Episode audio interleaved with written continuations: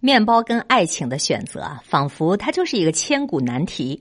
尽管大家嘴上都说物质基础决定上层建筑，但是动心了之后，九头牛都拉不回来了。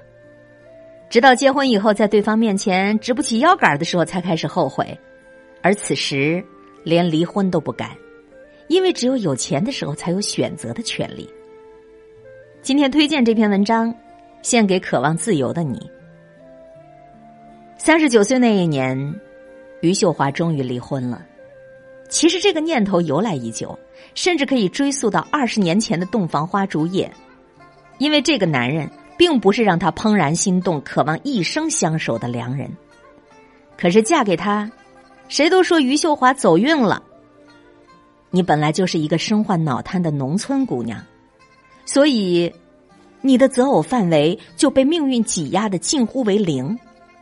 婚姻的最直接价值，就是用一个男人的有力的肩膀，来帮着你撑住摇摇晃晃的人生。余秀华的父母当时执意要招这个外地男人上门，考虑的也并不是女儿的情感需求，而是这沉甸甸的生活。放在当时的环境来看，这可能也就是性价比最高的安排了。面对这个决定，余秀华只能够被动的接受。丝毫没有选择余地，于是就嫁了，于是就生了儿子，柴米油盐磕磕碰碰的过着，日常琐事他并不担忧，可精神领域的不可兼容却让他倍感失落。地里一朵花，我说好看，可他说不好看，这就是价值观的问题了，这就不好办了。因为余秀华上过高中。平日里喜欢读书写诗，对于美的感受和追求都明显的要高于丈夫。三观不同的痛苦，其实要远远高于经济紧张、衣食不济。可还能怎么办呢？午夜梦回也不过是一声长叹。余秀华没钱，也没工作，甚至没有一个健康健全的身体，拿什么去掌握人生的主动权呢？也只有写上三两行诗歌，来抒发抒发内心的苦闷罢了吧。可谁料想有一天，余秀华她忽然就火了。二零一五年，余秀华这个名字和她的那一首诗，穿越大半个中国来睡你，迅速传遍网络。记者们扛着摄像机，闻风而来采访。农妇。脑瘫，诗人，这三个词语拼凑出来的余秀华，是那样的惹人注目。好风凭借力，趁热打铁推出的诗集也畅销一空。这才华和名气的变现来的是这么自然而然，于是有了钱、有了名儿的余秀华，立刻就把自己的离婚提上了日程。说闲话的人那是数不胜数啊。把余秀华的行为唾弃为抛弃自己的糟糠之夫，可余秀华义无反顾，最终以一所房子的代价成功解除了这段折磨他二十年的婚姻，迎来了宁静的、没有争吵也没有猜忌的日子，那就是一个人的日子。余秀华的离婚，整个过程就像他的诗歌一样，泥沙俱下。他把真相赤裸裸的撕开给我们看，最后成全他的根本就不是什么精神层面的高尚品质，而是实实在在的真金白银。支撑他选择的是能力，可能力的最直接体现其实就是钱。试想一下，如果余秀华不写诗，或者他写了那么多的诗，始终被埋没了，终终没有任何的名声，默默无闻着。那余秀华的生活，真的这辈子都不会有太多实质性的改变，无非也就是继续和她的丈夫心照不宣，同床异梦，在充满着遗憾和失望的婚姻里，一天一天的老去。所以，这世上有些婚姻不是不想离，而是离不起。诉讼费、律师费我们就不考虑了。单说离婚以后，生活可能就是猛然塌掉一半的天，胆小的人，恐怕想想都会觉得不寒而栗。那点讲究的心思，或许就静悄悄的变成了将就，睁一只眼闭一只眼吧。把贫贱夫妻捆绑在一起的，往往不是感情，而是生活。为什么要赚钱呢？有个回答是这样的：我不想为了钱跟谁在一起，也不想为了钱而离开谁。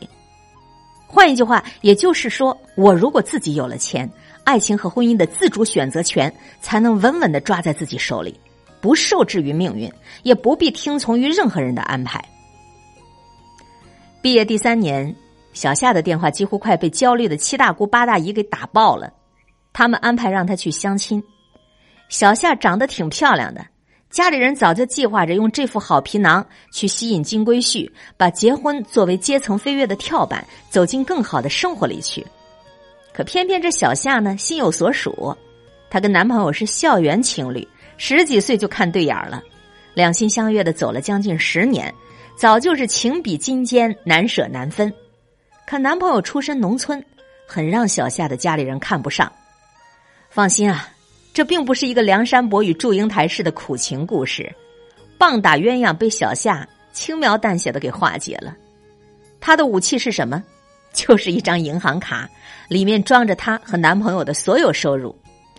其实呢，这个收入也不是天文数字，但是足以震慑自己在七八线小城市里生活了一辈子的父母。小夏把这张银行卡往父母面前一搁，严肃的对父母说：“你们看，他有能力赚钱，我也有，我们俩可以把日子过好。”于是父母放心了，也就欣慰的把女儿交到男孩手上，皆大欢喜了。你看，这面包跟爱情其实并不矛盾，是吧？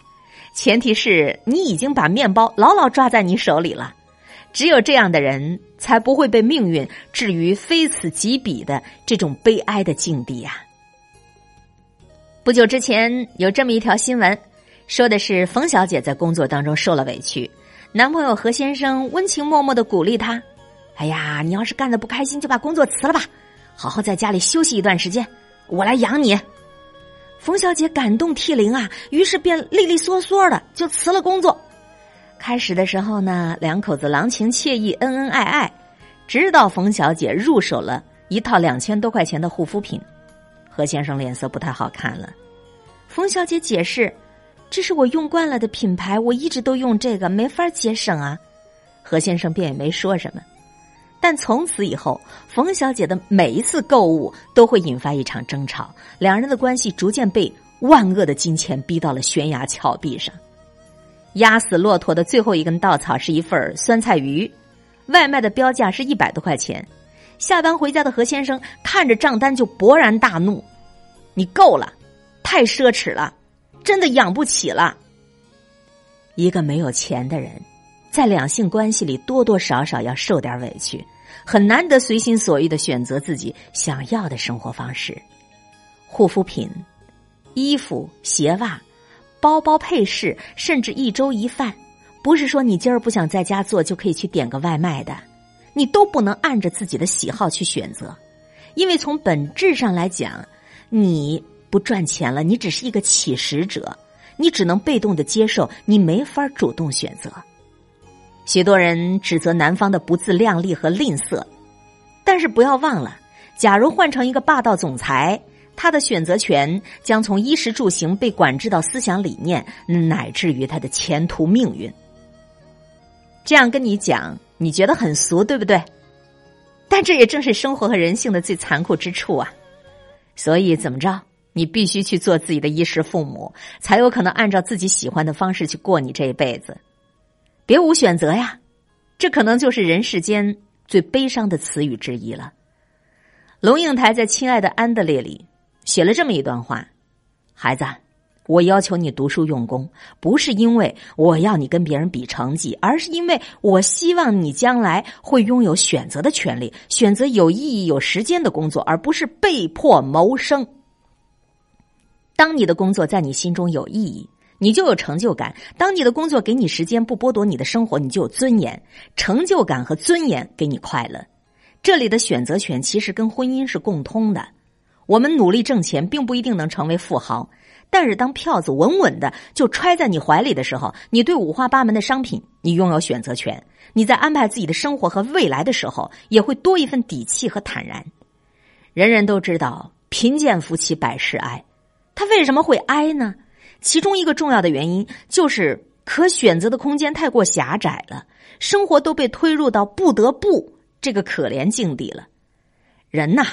一旦是被迫压制了太久，就容易往偏激的道路上去走，婚姻自然也会因此就逼仄阴暗起来了。幸福不仅是一种感觉，还是一种能力。你问我怎样获得这种能力呢？我说，首先当然是你得要赚钱呐。